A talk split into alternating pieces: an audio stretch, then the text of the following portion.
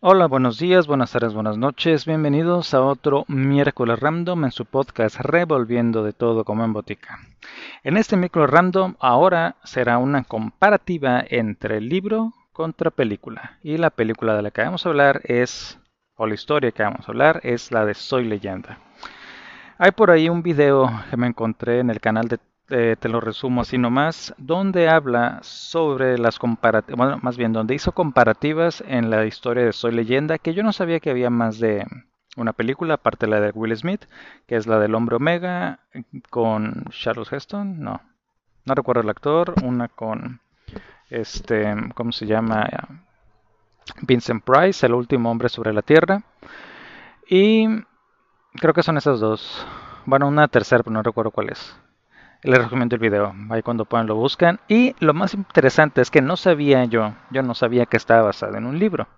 Entonces me dediqué a la tarea de buscar el libro, de leerlo y les voy a dar mi opinión acerca de la comparativa entre el libro y la película de Will Smith, que es la única que he visto. Las otras tres no las he visto, tal vez luego las busque.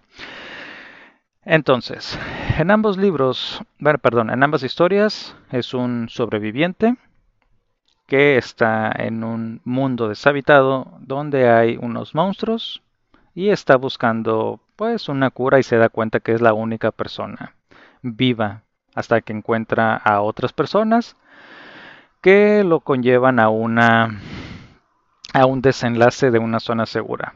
En la película es la típica trama de zombies. En el libro eh, son vampiros.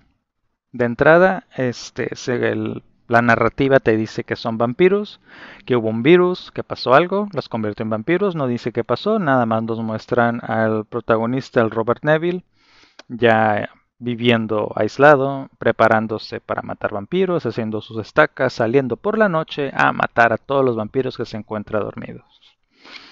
Y pese a eso, él sabe que es inmune al vampirismo, pero quiere descubrir una cura, entonces empieza a investigar todos los elementos eh, narrativos que nos dan el vampirismo, que es los ajos, el agua, el agua bendita, las cruces, y empieza a investigar por qué los ajos.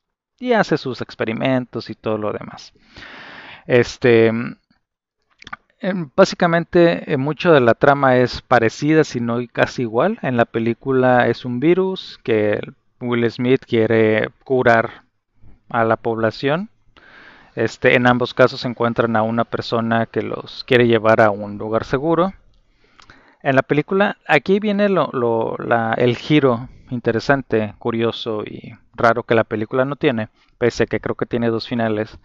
Pero en la película, si bien querían rescatar a una de las vampiras, creo, zombies, monstruos con los que está, este, Will Smith estaba experimentando, la querían rescatar de él, él desiste de la cura, la entrega y en otra final creo que explota o algo así, no recuerdo.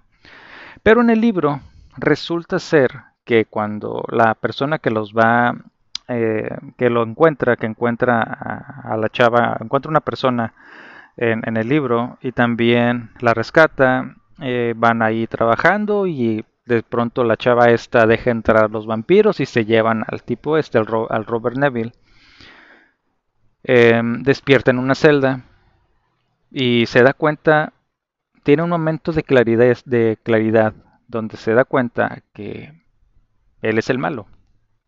Él es el monstruo, porque él es el único normal, es el anormal en una sociedad donde el vampirismo era normal.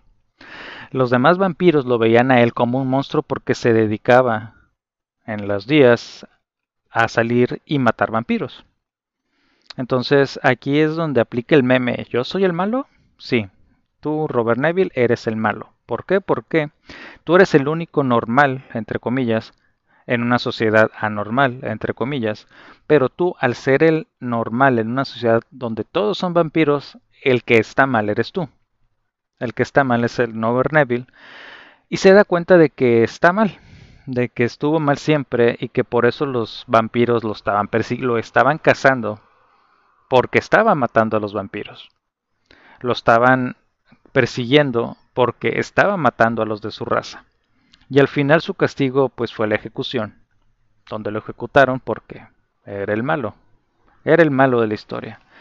Pero tardó todo el tiempo en darse cuenta, o toda la, trama del libro tarda en darse cuenta hasta que al final le cae el 20 decir, sí soy el malo, o sea, yo soy el, eh, al ser el único normal, yo soy el anormal en, una, en esta sociedad. Es una gran diferencia que maneja el, el libro contra la película, porque en la película Will Smith nunca se da cuenta o nunca tiene esa epifanía de decir yo soy el que estoy mal, porque toda la sociedad, todos los demás son monstruos y entonces si todos son monstruos y lo normal es ser un monstruo, entonces yo que no soy uno, entonces yo soy él. El monstruo a los ojos de los monstruos. Es un poco repetitivo, pero la idea es esa. en el libro el protagonista no es vampiro en una ciudad, en un mundo, en una población completa de vampiros. Entonces él, él es, él es el malo. Es una reflexión interesante. No recuerdo ahorita el autor, pero está bastante interesante el libro. Bastante sencillo de leer, muy, muy digerible.